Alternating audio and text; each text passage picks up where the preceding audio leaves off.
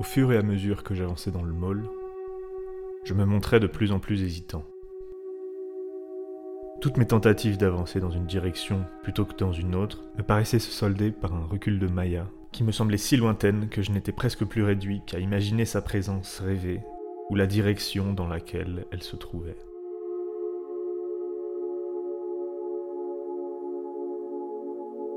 Dans mon avancée, je refusais pourtant d'abandonner l'idée que ces salles ne fonctionnaient pas selon un modèle d'évolution défini, car le môle exécrait le hasard, et je n'acceptais pas encore de me résoudre à la fatalité de me voir ainsi enfermé dans cette infinie expansion qui m'écartait tant de Maya que de la sortie, mais aussi du môle lui-même. Bonjour à toutes et à tous, et bienvenue dans Ces réalités entre deux.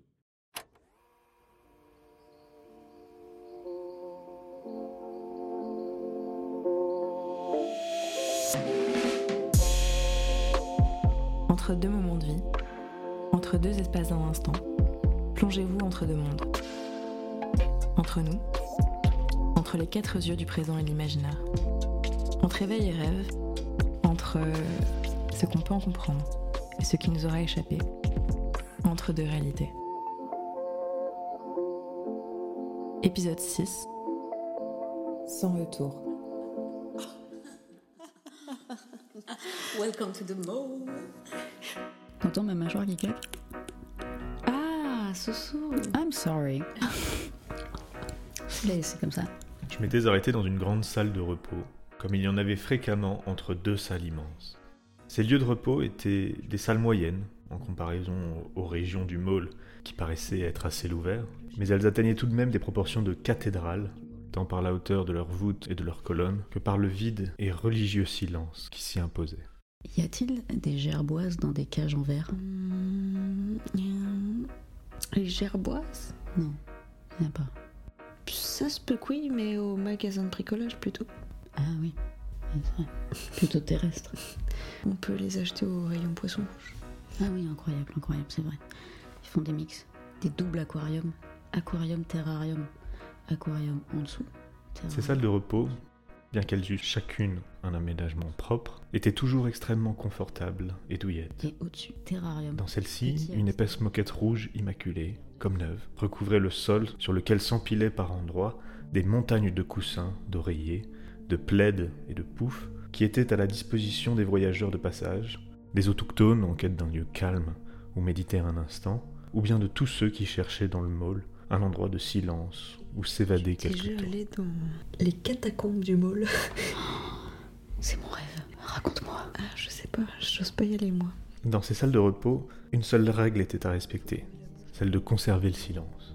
Mais ce, suis la fée du mall. Mais ce n'était pas comme dans un hôpital, un lieu de culte ou une bibliothèque. L'obligation était de n'avoir Je aucun... suis là pour réaliser trois de vos souhaits. L'obligation était de n'avoir aucune activité à proprement parler. Ce n'était... J'aimerais sortir. possible. C'est impossible. J'aimerais ce n'était pas non plus un dortoir. voir dehors. On venait pour se reposer des bruits du môle, pour apprécier le calme, mais non pas pour dormir. manger un churros. C'est possible. Ah, Bon, ça va là?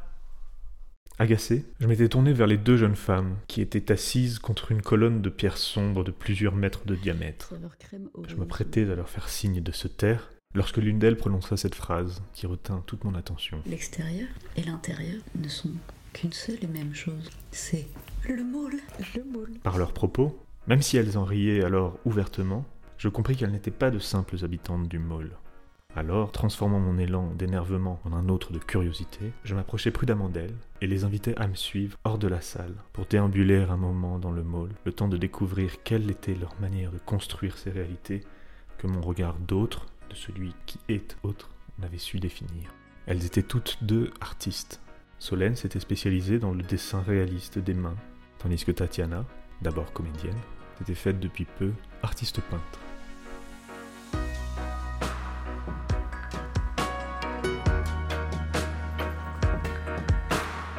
Et donc pourquoi plus de théâtre? Tu veux plus? C'est pas que je veux plus, c'est que après le Covid, je me suis sentie plus attirée par la peinture parce que c'est vrai que la peinture, tu attends personne pour en faire quoi. Et euh, le théâtre, bon, t'as as quand même besoin d'une cohésion de, de groupe, euh, t'as besoin d'autres humains pour en faire quoi. Donc euh, Du coup, c'est plus. euh, c'est plus solitaire. Ouais, mais plus. plus abordable. Bah, euh, j'ai besoin de personne là. Ah oui, d'accord, ouais. je. Et toi, Solène, pourquoi tu dessines des mains aussi précisément, autant dans le détail comme ça? Euh, je vois les choses de manière extrêmement détaillée dans la vie de tous les jours. Je pense que c'est parce que j'ai une bonne vue et que j'ai appris à, à me servir de cette vue. Et du coup, je vois les choses avec vraiment euh, beaucoup d'acuité. J'observe beaucoup. Et du coup, je repère plein d'informations qui me servent pas nécessairement euh, dans la vie, mais c'est des choses que je, que je repère vraiment. Et donc, en gros, dans ma recherche du dessin, j'ai essayé, enfin, j'essaye de représenter les choses telles que je les perçois moi, c'est-à-dire dans le jusqu'au plus infime des infimes détails parce que c'est comme ça que je le vois et que je le perçois et en plus de ça, je suis capable de le faire, de le dessiner euh, tel que tel que c'est. Je suis capable de le dessiner tel qu'il. Et... Et donc il y a cette, vraiment cette recherche d'e- d'essayer de donner à voir ce que moi je vois. Et ensuite, euh, dans les mains, bah, il y a pour moi le caractère de quelqu'un. Euh, Il y a en fait ce moyen de parler de quelqu'un sans, euh, sans en dire trop de cette personne-là, sans dessiner son visage, parce que le visage, c'est ce qui se présente à moi, c'est ce qui se présente dans sa plus grande évidence. Et, et en fait, dans les mains, il y a un espèce de relâchement, il y a, quelque chose qui fait qu'on met des bagues, certes, et on se fait des manucures, mais euh, la main, elle se relâche bien plus facilement que le visage ne le fait. Et quand on discute avec quelqu'un ou quand on est mal à l'aise dans une situation ou quoi que ce soit, il y a vraiment beaucoup d'émotions qui transparaissent par les mains, alors que le visage, on est entraîné à le façonner, à, à répondre à nos besoins, quoi. Notre chemin nous conduisit dans une salle d'exposition aux murs entièrement bleus. Sans rien dire et se regardant d'un œil complice, les deux jeunes femmes se mirent à rire. Sous mon regard interrogateur, et tandis qu'on reprenait notre route pour traverser ces nouveaux méandres de salles et de couloirs bleutés, elles m'expliquèrent que ces lieux leur rappelaient une étrange rencontre qu'elles avaient pu avoir il y a quelque temps avec un gardien du môle beaucoup plus bavard que la plupart des autres. C'était une rétrospective sur Myriam Khan. On fait les salles, Solène disparaît. Bon, ça m'étonnait pas, il y avait beaucoup trop de cartels. Ce genre d'exposition, c'est toujours des moments très difficiles pour moi. Parce qu'il y a beaucoup trop d'informations, il y a beaucoup trop de. Il y avait du monde, il y avait Ouais. beaucoup d'infos, il y avait beaucoup, beaucoup, de, de pièces, choses qui font du bruit. Ah, Tu vois, très des vidéos. Ouais. des bouts de plastique accrochés au mur et t'es genre. hmm, c'est trop pour moi, merci. Bon, c'était une bonne expo avec plein de témoignages. Donc, on continue dans l'exposition.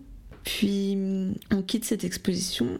Et on avance, et ensuite, du coup, on va à la fameuse exposition qu'on était venu voir. Quand on rentre, il y a une immense salle courbe, Immense. immense, avec plein de, de- de peintures euh, très très grandes, très très colorées, collées les unes aux autres, avec des immenses, immenses fusains. Il y a une euh, mise en scène euh, en série. Mm. Il y a des images très très prenantes, donc on se sépare un peu toutes, puis on se retrouve, et puis on regarde les peintures ensemble. Euh, il y a trois immenses pièces. Les peintures sont très inspirantes, parfois dures aussi, visuellement.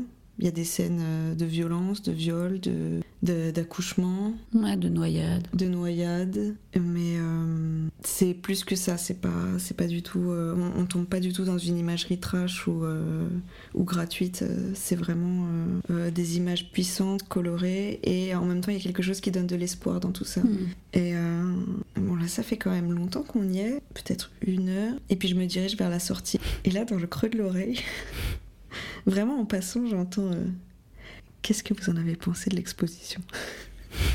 C'était un des agents de sécurité qui, qui me pose la question. Et euh, Dans le creux de l'oreille. pas dans le creux de l'oreille, mais vraiment euh, tout bas, quoi. Parce qu'il y a un silence, quoi, dans l'exposition. C'était discret, puis se penche un peu. Et puis j'entends ça, je me retourne et, euh, je vois qu'il a un air malicieux. Je, savais que j'allais bien m'entendre avec lui. Et puis euh, là, on commence à discuter. Je, lui parle des images violentes tout de suite, parce que c'est ça qui, trouble à première vue. Et euh, là, il m'explique que l'artiste était venu faire une explication à tout le personnel pour que euh, il puisse avoir une autre clé de compréhension des images et ne pas être dans euh, une vision trop premier degré et, et pour que aussi psychologiquement ça soit pas trop dur euh, parce qu'il faut savoir qu'ils sont là euh, debout à longueur de journée exposés à des images euh, vraiment euh, comment il disait Profane. Ouais. Dans certaines religions, c'est des images, c'est. c'est, c'est euh, non, c'est pas profane. Ah oui, c'est ça, c'est une profanation. Mais donc voilà, c'était pour que l'exposition soit bien reçue par euh, les gens qui allaient la vivre euh, tous les jours, quoi. Ouais. Donc il commence à me parler de ça et très vite, bon, il y a un courant qui passe, ah ça c'est indéniable, et il commence à me raconter la relation qu'ont les tableaux entre eux et il me dit mais c'est pas une exposition, c'est un roman. Et euh, elle a raconté une histoire et des fois elle nous perd, mais si tu regardes bien cette toile et que tu regardes celle-ci, elles se répondent. Et moi j'avais pas du tout remarqué, j'avais même pas remarqué qu'il y avait une scène de noyade, Moi à vrai dire, avant qu'il m'en parle. Et il me dit si tu regardes là-bas, tu vois que l'enfant est sauvé et qu'il y a des mains comme ça qui se répètent euh, et que c'est un sauvetage. Et là ce personnage-là, il est dans une position courbée comme s'il récupérait la mère et l'enfant. Et il y a ce bleu comme ça qui se répète ici, là. Ce personnage qui est en rouge, qui est avec le bleu, le rouge disparaît, le bleu passe ici. Enfin, c'était complètement... C'était un peu... Cosmique. Cosmique, ouais. Ouais, exactement. Mais c'était fou parce qu'il nous racontait, enfin en tout cas au début, il nous a vraiment ouvert les yeux sur ce que on venait de regarder, pourtant hyper intensément. Mais euh, cette histoire du tableau avec la noyade, avec euh, l'autre tableau avec l'enfant qui est tenu par des mains et qui sort de l'eau, puis l'autre tableau avec euh, une femme allongée, ça- tombait sous le sens une fois qu'on le regardait, mais simplement on l'aurait pas vu s'il nous l'avait pas dit. Et en fait, euh, il avait l'air de nous expliquer que lui, depuis qu'il est petit, il voit les choses euh, comme ça, enfin il fait des liens entre les choses, et du coup, euh, il a l'œil. Et lui, il sait. Et donc il va expliquer aux, gens comment c'est parce que tout le monde n'a pas l'œil. Et donc euh, qu'il y a chez tout le monde il y a une part d'artiste à l'intérieur et que c'est cette part-là qui est universelle et qui fait que euh, on arrive à se retrouver. Enfin, vraiment, c'était, euh, il nous a transportés. Mais est-ce qu'il vous a dit ça en mode c'est une part d'artiste que vous n'avez pas? À vous qui, pour le coup, êtes plutôt artiste? Ah non, pas du tout, il y avait aucune euh, condescendance ou tentative de... de, de- Moi, de, de se faire mousser plus que. Oui, oui. Mais quand même, il avait l'air d'être fier de lui avoir l'œil, quoi. Et de pouvoir nous expliquer ça. Il était quand même content d'être dans ce rôle de euh, je vous agrippe au détour de l'exposition et je vous explique ce qui se passe. Euh, J'arrive pas à savoir si ça vous a plu ou si vous vous foutez de sa gueule. Non, c'était un spectacle. Ouais. C'était vraiment une vraie démonstration de... De, de réflexion, juste. Enfin, tu sais, de, de lien d'idée à idée, euh, genre d'image à idée à image, qui fait penser à ça. Enfin, et en fait, euh, ce qui après s'est révélé, c'est que il avait vraiment le lien un peu facile. Enfin, voilà, Tatiana à un moment lui montre euh, une peinture qu'elle a faite avec une femme qui est penchée et quelqu'un a, a une main euh, posée sur son épaule de façon rassurante et le pull de cette euh, femme est bleu. Et lui, il dit. euh, Ah, c'est le bleu de l'art. c'est le bleu. c'est le bleu. Et le bleu, c'est le bleu euh, C'est de- l'espoir de l'enfant Jésus euh, de... de Nazareth. de- ouais, c'est genre, c'est le bleu de Dieu et être rassurant, c'est le rôle du bleu. Et regardez ici, le bleu ici, le bleu ici, le bleu ici. Et bon voilà, il faisait le lien entre le bleu de, de Tatiana et le bleu de l'expo. Alors qu'au fond, c'est du bleu et que bon, il y a aussi des moments où on met du bleu, pas juste parce qu'il y a Jésus de Nazareth qui traîne derrière quoi. Hum, T'es Il sûr de faisait. toi Ah, je ne sais pas. Quand tu mets le bleu sur un dessin, euh, Ouais, c'est Est-ce que tu étais consciente quand Ouais. tu faisais ça que c'était Jésus. Ah. Et il nous disait de chasser le hasard de notre esprit. Il nous a dit chassez le hasard de votre esprit. Je vous dis une chose chassez le hasard de votre esprit. On était là. Ok, ok, let's go. Ah oui, c'était c'était un show. Ouais. Le môle exécrait le hasard. Un court instant, je laissais les derniers mots de Solène prendre le contre-pied de ce que j'avais jusqu'alors vu de mes déambulations dans le môle, entreprise presque au hasard, mais presque seulement, car les penseurs du môle exécraient le hasard. Le môle devait tenir debout, si bien qu'il n'y avait presque rien de tel au môle, même si l'on en trouvait tout de même un peu, car le môle était tout, et en dehors du môle, il n'y avait rien, strictement Strictement rien. Les penseurs, ces architectes du môle, craignaient précisément par-dessus tout le hasard. Ils tenaient à tout maîtriser, à tout normer dans l'architecture de l'édifice. Et pourtant, curiosité de la chose que les habitants du môle avaient fini par arrêter de souligner, il n'y avait précisément pas de plan du môle. Il y avait bien eu quelques tentatives d'en esquisser quelques-uns, comme le navigateur de Pato Pesto, quelqu'un que je vous présenterai très bientôt, avait pu me l'expliquer. Mais le môle était devenu trop complexe, à la limite du monstrueux, pour qu'on pût seulement envisager d'en tracer les tours et contours. J'avais donc abandonné tout espoir de retrouver mon chemin, de retrouver Maya bien sûr, puisque c'était de mon chemin de vie à parcourir qu'il s'agissait lorsque je me dirigeais vers elle. J'avais donc abandonné tout espoir de m'y retrouver par quelques recherches actives dans le mall, et je m'en étais depuis longtemps remis au sort qu'allait faire jouer pour moi les couloirs. Contre cette exécration du hasard, je m'étais résolu à avancer, guidé par lui, pour voir quelle réponse à ces provocations la pensée du mall pourrait donner comme guide à mes pas. Donc on est sorti de là, on est sorti d'une faille spatio-temporelle. Il était 21h, on était arrivé à 17h. Et entre tout ce qu'on a fait, comme toutes les choses qu'on a vues, entendues, euh, on y a passé des longues heures et on est sorti de là. Waouh, euh, la vraie vie? Ah bon? Ah what? Et vous allez souvent dans des lieux d'expo de la vie du mall comme celui-là Trop rarement. Et toi Moi, oui, souvent. Mais ça faisait depuis cet été que j'y étais pas retournée. À, à vrai dire, le- cet été, il n'y avait pas d'exposition, mais j'y allais souvent pour, euh, pour aller me prendre en photo au photomaton euh, à côté de la librairie. Et parce qu'il y a un, un photomaton argentique. Et il y avait un personnage que j'adorais jouer quand j'étais euh, au cours Florence. C'était le personnage de Blanche Dubois, euh, de Un tramway nommé Désir. C'est pas que je suis restée bloquée, mais euh, je, je lui ai inventé toute une panoplie à ce personnage. Et du coup, je- cet été, je me disais, je vais prendre mon diadème, ma robe, euh, et puis euh, je vais m'habiller en queen de, de, de bal de promo, quoi. Et c'était drôle parce que j'étais un peu la mascotte des, des, des gardiens, mais cet été, je voulais faire des photos avec eux, mais bon, je suis pas allée jusque-là. C'était drôle. Ouais. Mais t'y allais costumé Ah oui, j'y allais costume. Maintenant, j'avais un sac euh, dans lequel je mettais tous mes costumes, mais à un moment, je, je me changeais et puis à un moment, je me baladais euh, et les, gens pensaient que c'était une performance ou un truc. euh, parce qu'il y avait un boa aussi. Enfin, j'ai une robe à sequin, un boa, des talons aiguilles, euh, plein de bijoux. euh, c'est c'est baroque. Ouais. Mais il y avait un esprit cet été comme ça. Enfin, en tout cas, moi, j'ai adoré cet été. J'ai, j'ai- j'ai- ça, ça offre des possibilités comme ce genre d'activité qu'on n'a jamais le temps de faire au quotidien. Qui a envie de se costumer euh, Ouais, les- cet été, il y avait personne, il faisait tellement chaud. Et t'as fait d'autres choses dans le genre? D'autres choses, ouais, d'autres choses à la Amélie Poulain comme ça? Ouais. Euh, Là, non, ça, me- ça me revient pas. T'avais croisé qui À ce moment-là? Euh, Beaucoup de manutentionnaires, Mm. on peut dire ça. Ouais. Ceux qui s'occupent de la sécurité, ceux qui distribuent des plans, Ouais. Ah. qui vendent. euh, Ouais, il y a des distributeurs de plans, mais leurs plans euh, sont pas satisfaisants, quoi. Le- Parce qu'il y a tellement d'étages et tellement de, de- de couloirs que il est presque illisible, quoi, ce plan. Enfin, dans ce mall, il n'y a pas assez de. Comment on appelle ça Les escaliers électriques? Ouais, escalator. et c- Oui, il faut le prendre au bon endroit parce que sinon on se retrouve en, en bas d'un étage qu'on n'arrive pas à monter et, Mm. et en fait le temps de retrouver l'escalator, on, on perd l'endroit. Ouais. Et on peut pas traverser des fois pendant Parce qu'il y a des demi-étages. Oui, il y a des demi-étages. Il y a des escalators qui montent direct trop haut Oui. et on sait jamais comment redescendre. Enfin, C'est pour ça qu'on se perd Ça fait partie des raisons pour lesquelles on se perd. ouais.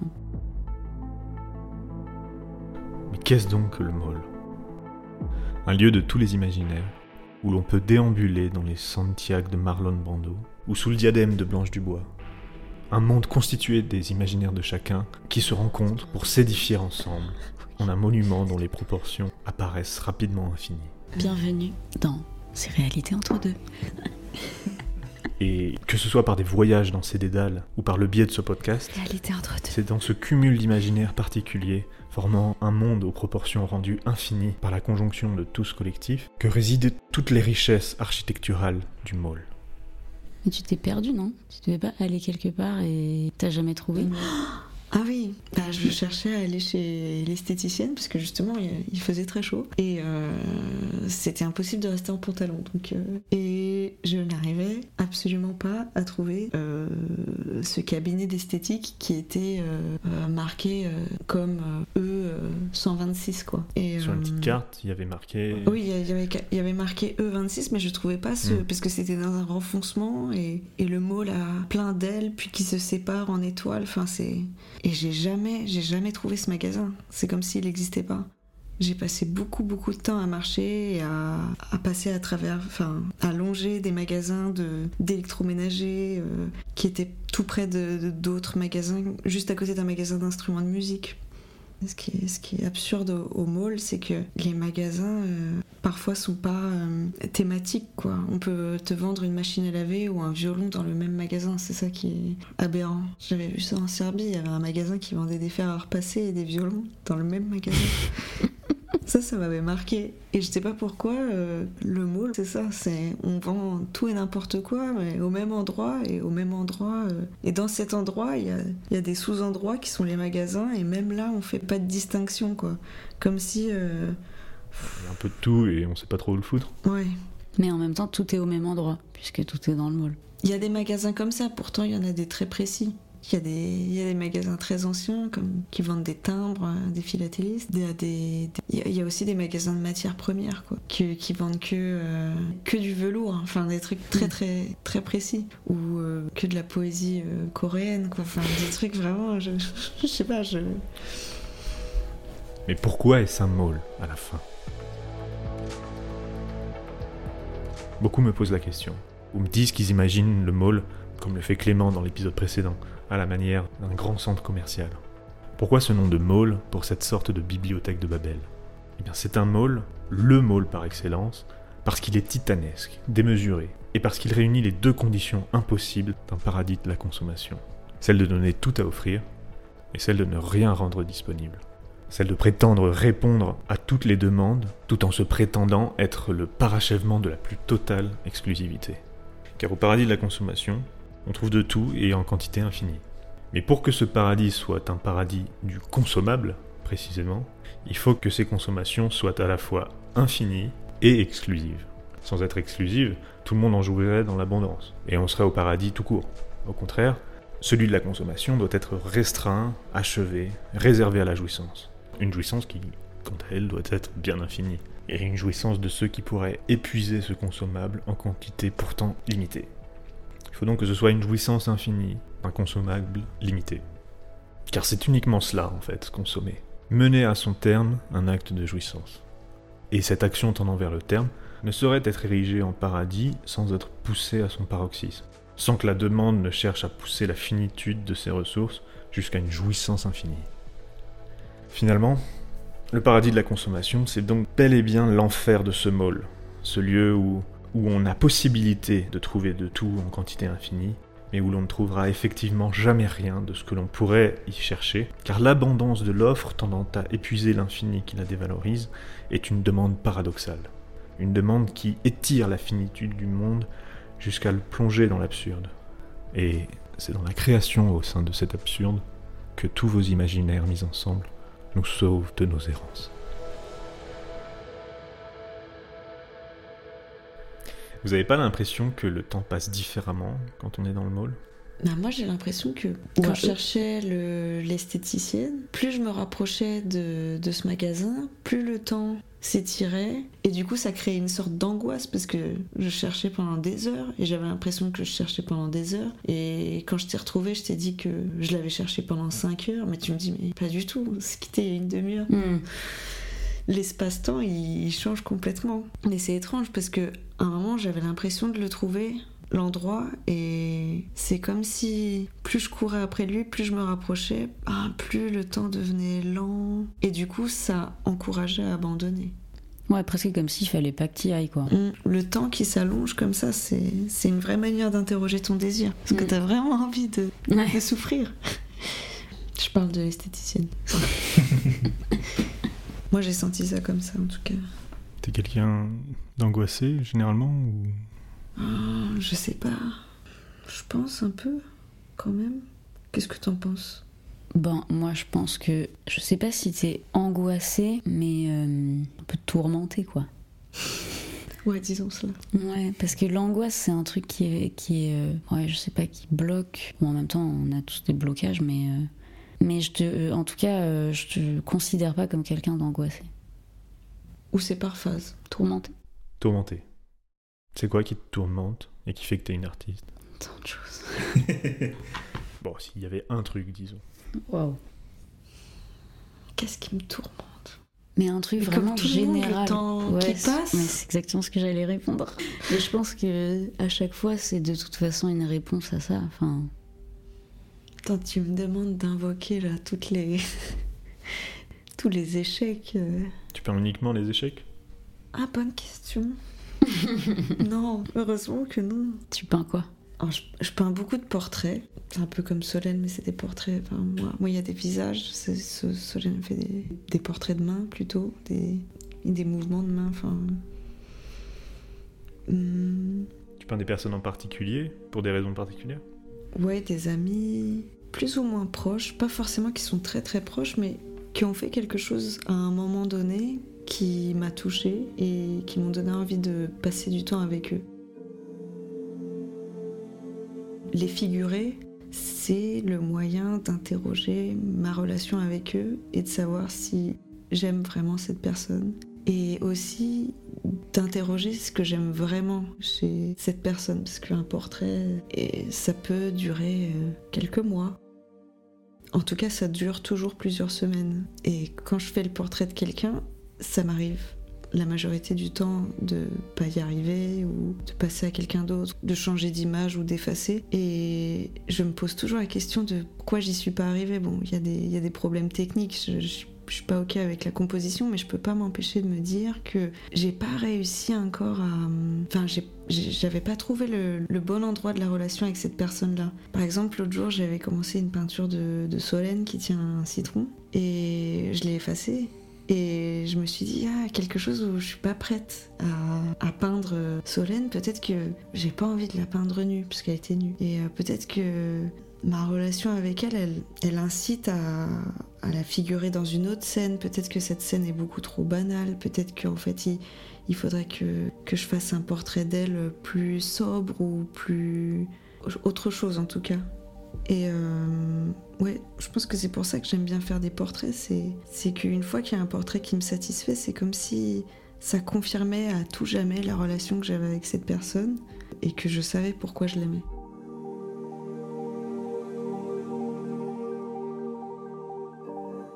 C'était un grand tableau de Solène qui prend, prend le soleil et elle tient un citron comme ça à table. Et du coup, je l'ai mis en scène et je crois que on sentait trop la mise en scène Mm. justement. Et du coup, il y a quelque chose qui marchait pas parce que la manière dont je l'ai dirigé, je, je l'ai fait poser et était trop articulée. Et du coup, je sais que j'ai besoin de l'image de Solène dans quelque chose qui est en corrélation avec la relation que j'ai avec elle. Enfin, quelque chose de plus naturel, quoi. Mm. Et euh, non, c'est étrange euh, la peinture. Pourquoi on commence un, tableau C'est moi, je marche par euh, épiphanie. Il y a quelque chose qui me qui m'apparaît. D'un coup, j'ai et quand on se force, ça marche jamais trop. Dès qu'on commence à se poser trop de questions, là, ça commence à être. euh, J'ai besoin que pour légitimer l'image, que ça soit quelque chose que j'ai en tête depuis longtemps et que j'ai eu le temps de, digérer et d'en parler à d'autres gens. Il y avait un portrait que j'avais commencé d'un ami, je l'ai laissé de côté pendant deux ans. Et d'un coup, comme ça, ça apparaît, et puis le travail, va, ça va très vite. C'est pas ça qui est long quand on crée. Enfin, dans les images que je crée, ça offre, enfin, ça offre une légitimité. euh. C'est comme si le fait de noter l'idée dans le carnet et que se passent euh, des mois ou des années, et de revenir à cette idée et de se dire ah oui, Si elle elle m'intéresse quoi. toujours, si Mm. elle m'appelle toujours, c'est c'est que c'est bon.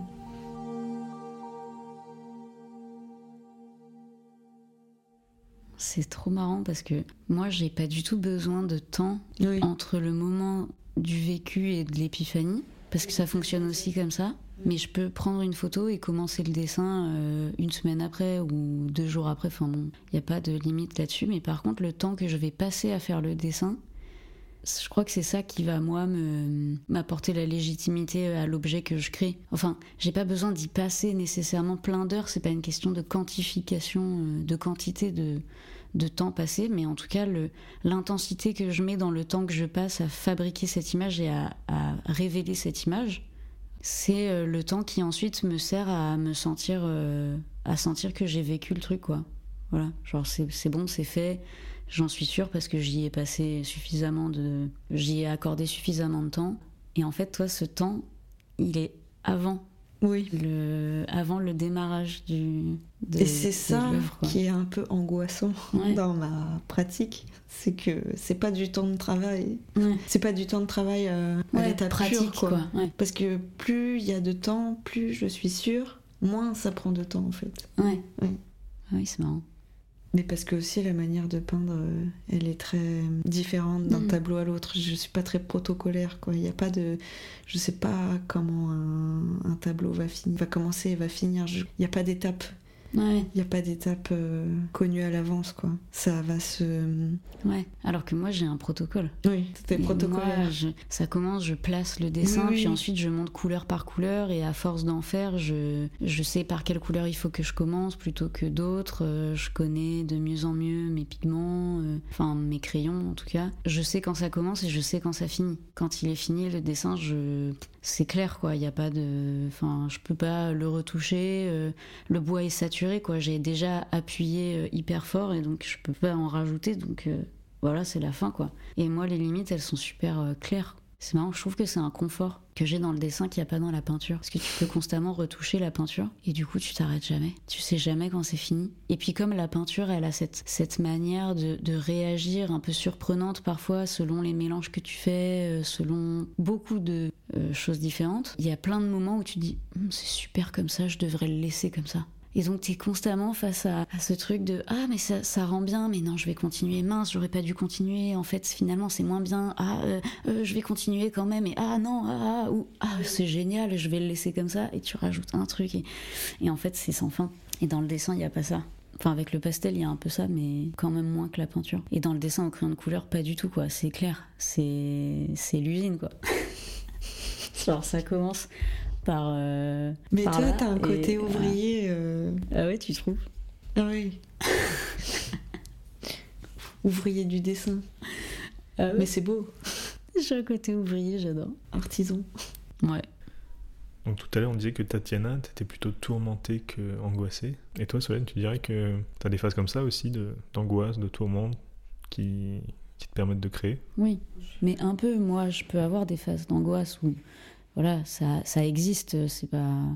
J'ai ça aussi, mais c'est pas un trait de caractère qui revient tout le temps et qui est euh, un peu de temps en temps, ça vient et t'es genre, ah mon Dieu, je suis de Nazareth. Non, mais parce que ce qu'on t'a pas dit, c'est que la personne qu'on a rencontrée tout à l'heure et qui nous racontait ces, ces histoires de bleu et qui nous parlait de ces images qui étaient très dures et tout ça, dans les liens qu'il faisait entre les différentes choses dont il nous parlait, il nous disait euh, regardez ce, dessin euh, là-haut, et donc c'était un, visage avec un nez jaune, et le reste du visage était euh, coloré différemment. Et il nous disait cherchez, c'est quelqu'un qui est très connu dans le monde entier. Et donc on, se met à chercher parce qu'on ne sait pas de qui il nous parle et tout. et il nous dit c'est un adjectif. Et il se touche le nez comme ça. Il se frotte le nez. Et donc on est là, ok, nez. Et ensuite il se met les doigts dans le nez comme ça. Et il dit euh, ça c'est quoi? Ça c'est quoi? Donc on lui dit narine, narine. Mais c'est enfin trop bizarre. Et après il nous dit narine oui. Mais techniquement, ça s'appelle les fausses Fausses nasales. nasales. Fausses nasales, si tu remplaces le L par le R, ça fait Nazar. Et Nazar, c'est qui? Jésus de Nazareth. Et on était là. Waouh Oh Tant de choses dans un dessin, c'était. C'était énorme. C'était du sophisme.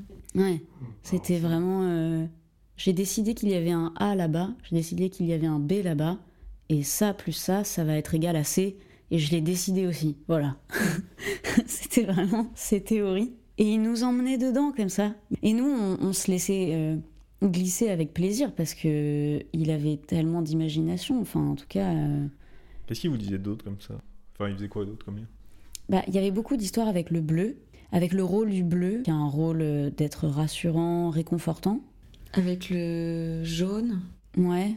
euh, Parce qu'il y avait des images où il y avait deux visages, un bleu et un rouge. Dans l'image d'après, il y avait des silhouettes rouges debout avec des taches jaunes. Dans l'image d'encore après, il y avait juste comme un bras rouge qui sort de la page et le visage bleu qui est euh, qui baisse la tête comme s'il se prenait un coup et avec cette tache jaune qui part de ce bras rouge et qui va euh, qui, qui en fait euh, chasse la tête bleue et il nous disait en fait Tu crois que c'est un bras, mais. tu crois que c'est un bras, mais c'est le pénis.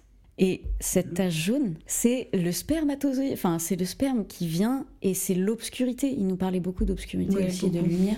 Et donc il nous dit ça et il nous dit parce que le moment de l'ovulation avec le spermatozoïde et l'ovule, c'est un moment qui est invisible à l'œil nu. Et donc l'artiste veut nous faire voir ça. Parce que le vagin de la femme, c'est sacré et c'est un endroit dans lequel on passe. et il tendait vraiment son bras comme ça en nous disant ça. Et donc on était là, oh là là, oui, oui, oh bah dis donc, euh, ça alors. euh, hein.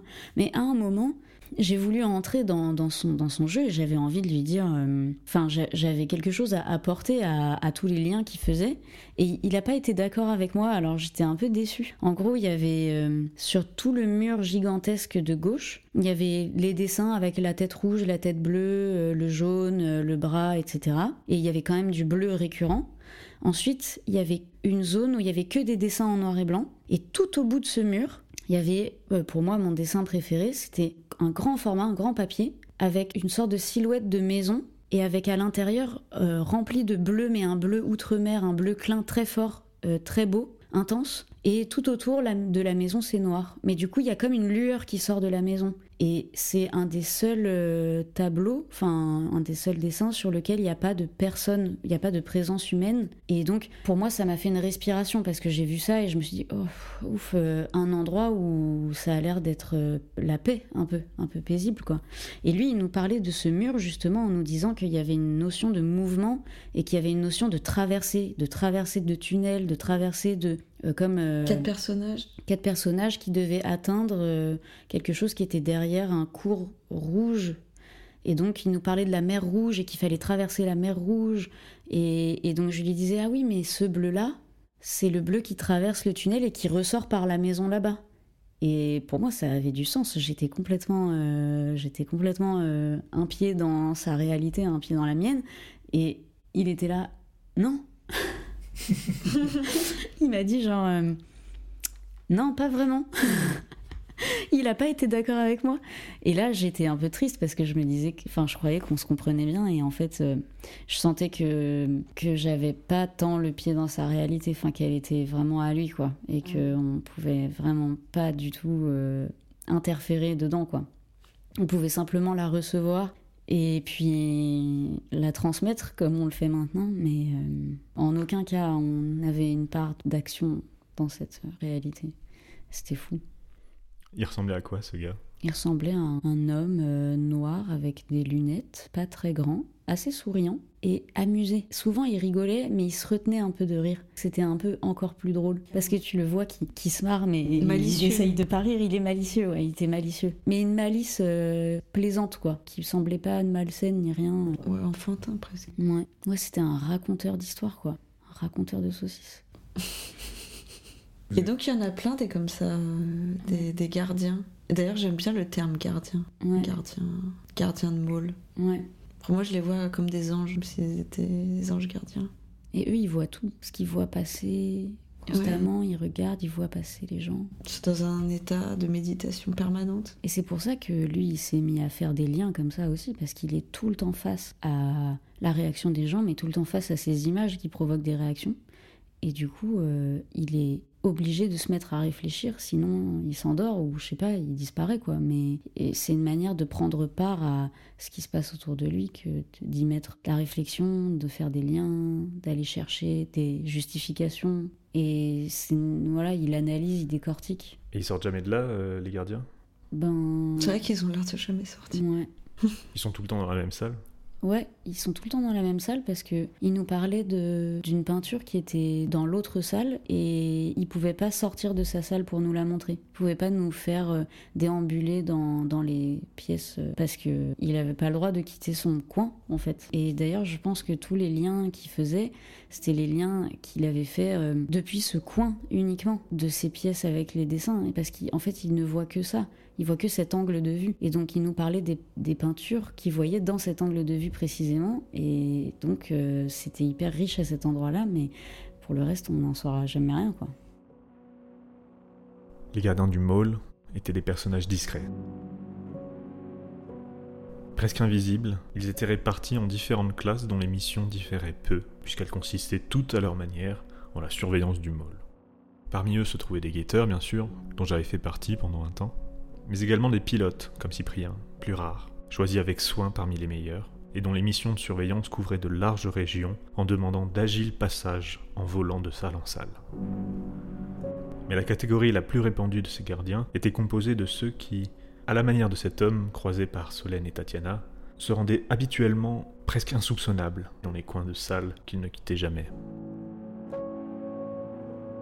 Chargés de s'assurer du calme des lieux, que la paix règne et que les règles de la région ou de la salle où l'on se trouvait soient respectées, ces gardiens du môle recevaient un apprentissage d'une grande précision, amplifiant certaines qualités naturelles peu répandues et cruciales pour la fonction. Leur vue perçante leur permettait de scruter les moindres recoins des lieux qu'ils surveillaient, tandis qu'une force sûre leur permettrait de combattre ceux qui défieraient leur autorité. Mais l'engagement sans faillir dans ces affrontements demandait une forme d'ardeur, de tempérament vif et bouillonnant, capable de mobiliser leur colère pour servir les besoins de leur force au combat. D'un autre côté, ces gardiens ne faisaient pas moins preuve d'une immense douceur, d'une bienveillance et d'un calme que rares étaient les habitants du môle à égaler. Car s'ils pouvaient se montrer féroces contre des dissidents de leur région, ils faisaient immanquablement preuve d'une grande douceur avec ceux qu'ils reconnaissaient suivant les préceptes de leur lieu. Ce doublon exceptionnel de douceur et de force était un caractère propre aux gardiens, au point que la prédisposition à celui-ci faisait partie des critères de recrutement. Outre leur ardeur impétueuse, on admettait ainsi d'eux un naturel philosophe, car selon leurs lois, les gardiens distinguaient les membres de leur région de leurs ennemis par la reconnaissance de l'un ou l'ignorance de l'autre. Et comme cette tendance à connaître ou reconnaître ce qui était propre à sa région du môle était la caractéristique des penseurs, désireux de connaître le môle, on disait donc des gardiens qu'ils ressemblaient aux penseurs. Car effectivement, c'était avant tout selon la connaissance qu'ils en avaient qu'ils distinguaient l'ami de l'ennemi, L'étranger leur inspirait la méfiance, car ils attendaient de lui qu'il ne respectât pas la loi parce qu'il ne la connut peut-être pas, ou pire encore, parce qu'il voulut continuer de vivre selon une loi tout autre qu'il lui apportée de, de ses propres régions très lointaines. Il fallait donc bien que les gardiens fussent un peu philosophes, à l'œil intérieur affûté, pour faire la différence chez l'étranger entre l'originalité de l'un des leurs, comme une nouveauté apportée par un penseur, et la folie d'un danger, et bien souvent, la frontière entre les deux était mince. Il fallait que les gardiens fussent un peu penseurs, car tendre à connaître en apportant de la nouveauté était le propre des penseurs du môle, qui cherchaient à donner des connaissances de ce que le môle était dans les constances de toutes ces nouveautés. On remarquait très rarement ces gardiens au, tempérament philosophe, ces hommes ou ces femmes remplis d'ardeur impétueuse, prompts et forts. La plupart du temps, ils se tenaient dans un coin de pièce et observaient en silence, cherchant à se fondre dans le môle où les temps longs de paix les entraînaient si facilement à s'abîmer. Il n'y a pas de moyen de transport dans le môle. On fait tout à pied. Mais du coup, il faut marcher longtemps parfois. Il y a des petits trains là. Là, les petits trains, ouais, petites locomotives. Les petites locomotives. Mais elles vont jamais très loin. Elles vont pas très loin. Elles non. balisent un terrain hyper. euh, c'est un peu l'arnaque. En fait, tu tournes en rond. Enfin, je trouve ça hyper intéressant, le fait que les gens aient décidé de, de plus chercher quelque chose dans le mall et que, bon, en gros, ils, se- ils se mettent quelque part et ils se débrouillent avec ce qu'ils trouvent. Donc, s'ils sont à côté du magasin avec euh, les aspirateurs et les violons, bon, bah voilà, ce sera des gens qui passeront l'aspirateur et qui feront du violon probablement dans cette zone-là parce que c'est ce qu'ils ont sous la main, quoi. Mais du coup, c'est marrant parce que je pense qu'il n'y a pas tant d'aventuriers dans le mall. C'est plutôt. euh, Ah, plutôt même ça se sédentarise, quoi. Ouais. Très rapidement. Ça se sédentarise parce que dès que tu essayes de partir, euh, souvent tu tournes en rond, tu reviens, t'as t'as pas grand chose à raconter. Faut vraiment partir longtemps, faut avoir l'audace de partir longtemps pour, euh, pour peut-être ramener quelque chose d'intéressant, de, la connaissance de, de- du mot. Bah aussi, on a peur de se perdre parce que le il est tellement en construction qu'on pourrait euh, repasser par un autre chemin Ouais, et que le chemin qu'on avait emprunté initialement soit bouché. ouais c'est ça. Parce Ouais. qu'il y a des endroits qui se bouchent, hein, Mm, mine de rien. Ouais. Et vous vous êtes promené ou vous êtes resté dans une région qui vous convenait? Enfin, vous avez voyagé, je veux dire, ou vous êtes resté dans un endroit euh, où il y avait tout ce qu'il vous fallait? Ah, Il n'y a jamais tout ce qu'il nous faut, nous. On Ouais. déambule tout le temps. On adore, Ouais. de- on adore flâner. Mais on flâne en... tranquillement, tu vois, en promenade. Parce que je pense on, on s'attend pas, euh, on n'attend rien de, du mall. On va pas chercher quelque chose, mais on se laisse euh, transporter par ce qu'on y rencontre, comme euh, ce gardien. Et finalement, ça nous fait, euh, ça nous fait comprendre plein de choses. Et justement, le fait de se balader comme ça, ça nous permet d'être hyper disponible à ce qui se passe aux alentours et de permettre ces rencontres. Parce que quand on cherche quelque chose, on essaye d'avancer ou voilà. Et en fait, euh, on n'a pas le temps de parler au gardien. Alors que là, il, t'a chuchoté dans l'oreille et on s'est arrêté et on l'a écouté. Et donc, euh, c'est comme ça qu'on aime bien déambuler dans le moule. Doucement, quoi. Et on était tombé par ça aussi par, sur un, lecteur. Ouais, un lecteur qui lisait un livre qu'on aime beaucoup fragment d'un discours amoureux. Et je l'ai surpris en train de lire le chapitre sur l'orange, un de mes chapitres euh, préférés. Du coup, je lui ai tout de suite dit Ah, mais t'es en train de lire mon chapitre préféré. Et il m'a demandé de lui expliquer en quoi consistait ce, mm. chapitre avant qu'il le lise. Je sais pas si on peut dire que c'est un chapitre sur la, la jalousie, mais c'est le fait de. Comment il a appelé ce chapitre? L'un. Ah, je me souviens plus, mais c'est le fait de, par exemple, euh, offrir une orange à l'être aimé et que l'être aimé euh, de manière complètement, euh, complètement euh, naïve l'offre à quelqu'un d'autre. C'est le fait de voir un, un objet transiter. Ouais, alors qu'on y avait mis tant de. Il était tellement chargé émotionnellement et, l'autre partage l'orange avec un quartier. Qui, va circuler. Et c'est un peu comme si on, on, nous coupait le cœur, quoi. Mm. T'offres ton orange et, et on la partage mais elle n'était que pour toi. Elle n'était que pour toi et tu la donnes en pâture à, des inconnus. Et donc c'était drôle parce qu'il avait l'air d'être très concentré dans son livre. Il avait un crayon avec lui et tout, et pourtant c'était très agité autour de nous. Donc euh, c'était étonnant de le voir lire. Et euh, quand on s'est mis à, lui parler et tout ça, il disait qu'il en avait parlé à un de ses amis, mais qu'il avait eu beaucoup de mal à lui résumer, alors que il a envie de souligner toutes les phrases. Et donc, euh, je pense c'est parce qu'il avait du mal à prendre de la distance encore avec le fait que c'est des choses un peu universel euh, qu'on ressent tous à des moments. Enfin, par exemple, cette histoire du quartier d'Orange, ou bien euh, le fait d'attendre la réaction qu'on a face à l'attente euh, de l'être aimé, qui sont des réactions qui, genre, un siècle avant ou maintenant, en fait, c'est toujours la même, juste on a d'autres moyens de. L'être aimé continue de manquer et on continuera de l'attendre, genre, par-delà ah, mais ce qui est, qui est amusant à observer dans le mall, c'est qu'il y a des îlots de, calme, des gens qui, sont, qui arrivent à, trouver une sérénité et une paix mm. euh, vraiment très intense au milieu de toute cette agitation et de ces lumières. Les gardiens qui, sont, qui ont l'air d'être des grands sages, des lecteurs comme ça, au milieu des, trains qui mm. passent. C'est drôle à observer. Et pourquoi c'est ton chapitre préféré du... Je sais pas comme ça, enfin, ce chapitre, il m'avait drôlement marqué. J'avais vraiment une vision très nette de plein d'amis qui étaient autour d'une table avec une nappe blanche, euh, fin de soirée, fin de repas. Et euh, ah, je sais pas pourquoi je voyais un truc plutôt 19e à la Jane Austen. et je m'étais mis dans ce décor-là. Euh, moi, j'étais à la place de l'homme. Hein. et ma femme, à qui j'avais offert l'orange. Enfin, je sais pas, c'était un chapitre qui était, qui était plus imagé que d'autres. Et ça aussi, c'est un truc que j'ai envie de peindre. Euh, des belles oranges bien, bien oranges. Parce que pour moi, c'est. Mais c'est un truc euh, que tu as déjà vécu. Enfin, c'est une sensation que tu as déjà éprouvée et que le livre a mis des mots dessus. Oui.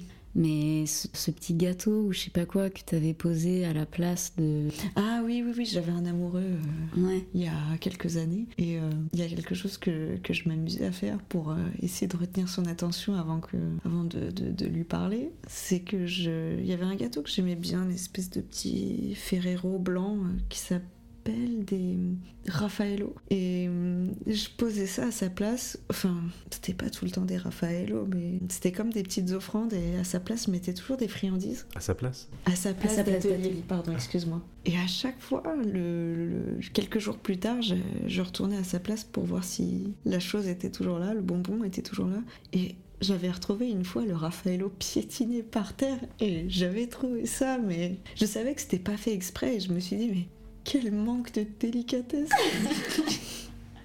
Mais c'est pas, je vais pas le blâmer, mais il faut que je fasse quelque chose. Donc, euh, bon, après. Euh, mais avant ça, j'avais essayé de retenir son attention par des petites choses comme ça et de voir ce Raffaello comme ça piétiner par terre.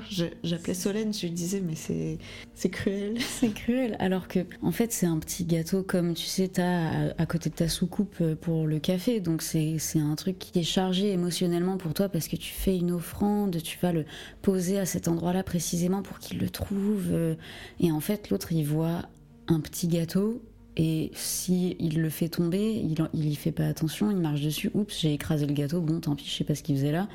Et puis terminé. Et donc, Mais il y avait des choses est là- différentes tous les Ouais. jours. et nous, on est là à réfléchir, tu sais, à te dire euh, que le sens c'est évident, forcément, que, que cette personne va voir le petit gâteau et qu'elle va se dire Oh, quelqu'un a, a déposé un petit gâteau sur ma chaise. Quelle gentillesse, c'est incroyable. Qui est cette personne? Y aura-t-il un détail de plus demain? Et en fait, c'est pas du tout ce qui se passe. Souvent, il y a un petit gâteau, au mieux, cette personne le mange, et au pire, elle le fait tomber, elle le piétine. C'est aussi parce que tu as cette manière de faire des cadeaux. Quand tu fais pas, quand t'offres pas de Raffaello ou que t'offres pas de fleurs à quelqu'un, t'es jamais face au problème du, piétinement. Et là, quand tu fais des petits cadeaux, Des bah, évidemment, ouais. quand ils sont pas pris euh, à leur hauteur de cadeaux, enfin d'offrandes, de dons, et qu'ils finissent dans un état euh, comme beaucoup de choses finissent, bah, euh, forcément, ça ressemble à, à un truc maudit, alors qu'en fait, c'est juste une petite chose, mais dès que tu places ton attention dessus, ça devient énorme. Parce que pour nous, c'est symbolique, des choses comme ça. Tu vois, ça nous sert. euh, et cette image, après, elle te permet d'exprimer, ou en tout cas de concrétiser euh, un, un sentiment, quoi. C'est une allégorie d'un sentiment éprouvé. Donc c'est pratique parce que c'est facile à sortir de soi. Cette petite douleur, ce petit pic du Raffaello écrasé, si après t'en fais une image, tu la peins, que n'importe qui peut le regarder et se faire son propre scénario sur le Raffaello écrasé, c'est bon quoi. On est libre, t'es libéré, t'as proposé ton Raffaello au monde et le monde en fait ce qu'il veut et, et nous on est juste libérés du Raffaello écrasé.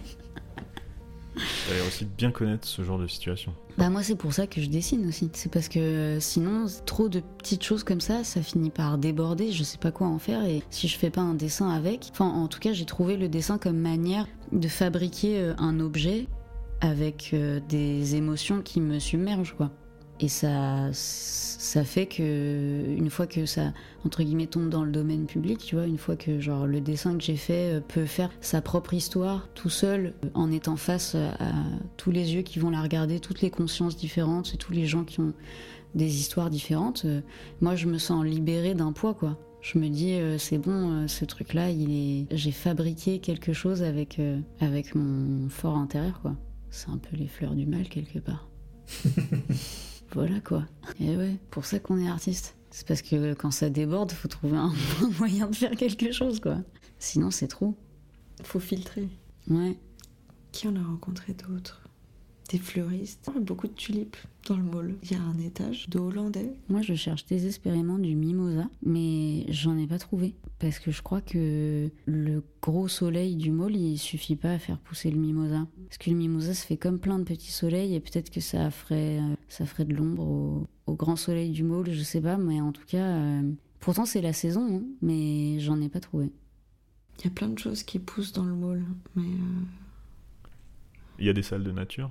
Ouais, il y a des, il y a des, des endroits. endroits ouais, de, de, de culture, de, de, de fleurs, de, de légumes. Faut bien se nourrir. Euh, et il y a une salle avec plein d'orangers. Mm. Mais dans le mall, tout ce qui pousse, tout ce qui est cultivé, c'est sous verre. Bah, de toute façon, oui, faut- c'est enfermé, quoi, à un moment ou à un autre. C'est ce qu'il y a de plus inaccessible en tout cas. Les fruits, les légumes et les fleurs. Il faut être sous de bons augures avec ceux qui les vendent. Même s'il n'y a pas une notion de prix, il y a une notion de estime qu'il y a entre les personnes qui donnent accès à des, à des produits. Donc si le fleuriste t'aime pas, tu les auras pas tes Ouais. ça. Et si t'as le malheur un jour de piétiner une fleur, c'est signe de mauvais augure, c'est ce qu'on nous a expliqué. Ah, je me rappelle de cette histoire, c'est... Une fois, j'avais accueilli un, un bouquet dans la rue. Moi, c'était pas un bouquet, mais il y avait des fleurs et je les avais arrachées. Et je les avais offerts à quelqu'un avec qui j'étais en soirée. Et puis, il part devant, il rentre dans un ascenseur. Moi, je, je suis cinq minutes plus tard. Et je retrouve les fleurs complètement piétinées par terre. Et c'est une vision qui m'a jamais quittée. Et pour moi, c'est la vision du rejet amoureux des fleurs qui sont par terre. C'est pour ça que j'ai décidé, en... enfin des années plus tard, après avoir longtemps eu cette image en tête, cette image que j'ai soigneusement notée dans, dans un carnet, que j'ai même répété plusieurs fois pour pas l'oublier, j'ai décidé de la peindre et ces fleurs c'était des tulipes. Et les pieds, bon, c'était des Santiago. Mm.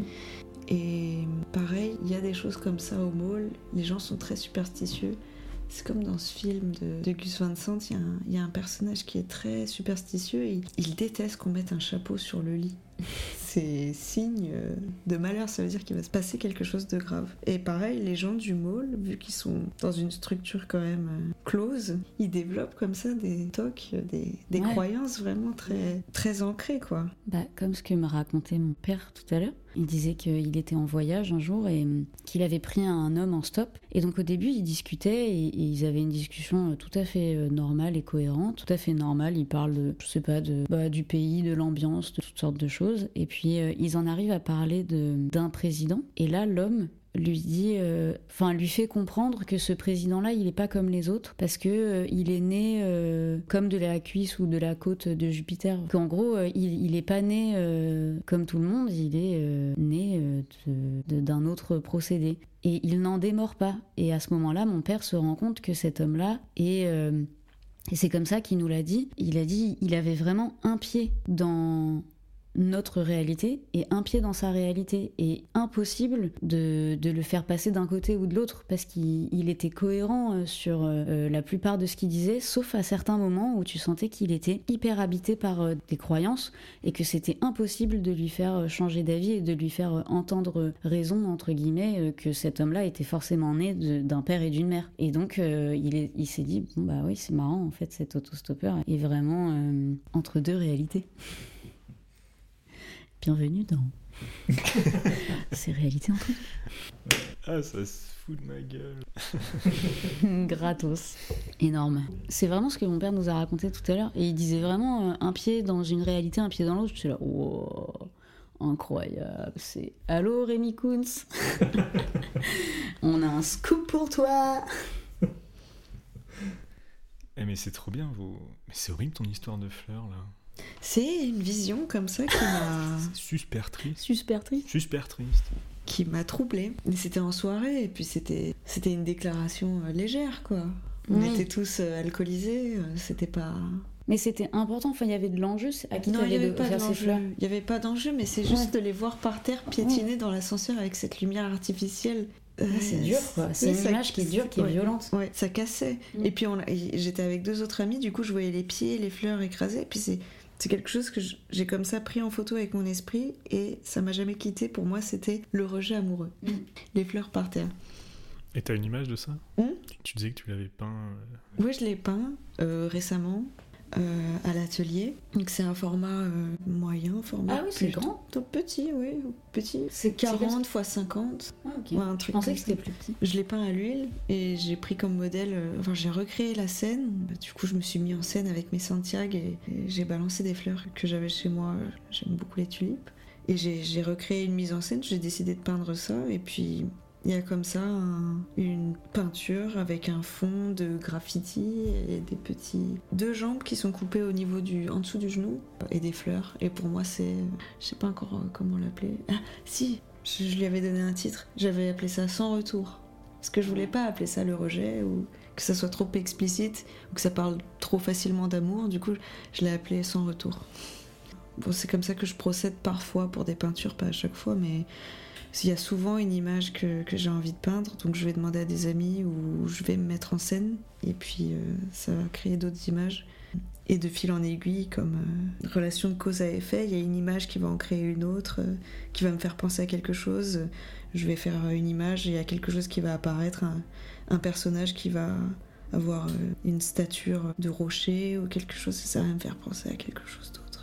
La mer, la nuit, il y a des fonds comme ça qui apparaissent, et puis je me dis, ah, ça va me faire penser à, à ce moment-là où j'étais à la mer et j'avais rencontré cette personne. Enfin, je sais jamais trop à l'avance ce que, ce que je vais faire. Donc euh, ça part comme ça de, de sensations, de souvenirs. Bah, Dis-moi le titre. Sans retour.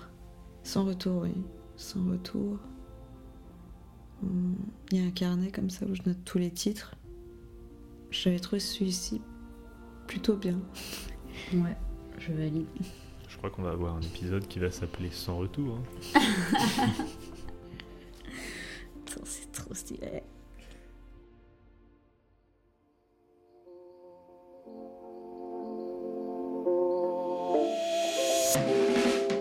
C'était un épisode de Réalité entre deux. Un podcast proposé par Rémi Kunz. Présenté par Marc. Avec les voix et récits de Louise Dewey, Marion Kraft, Solène Rigaud et Tatiana Végi. Soutien technique de Vagra Magami et du studio du Moulin. Et si d'une manière ou d'une autre, vous vous sentez une proximité étrange entre deux mondes, entre deux réalités, et que ces réalités entre deux vous parlent, alors écrivez-nous à l'adresse réalité entre deux gmail.com au pluriel et en toutes lettres. Et puis on verra bien. Peut-être que toutes ces réalités nous mèneront quelque part. Je l'espère. À bientôt, Marc. À bientôt. Et merci d'avoir été là.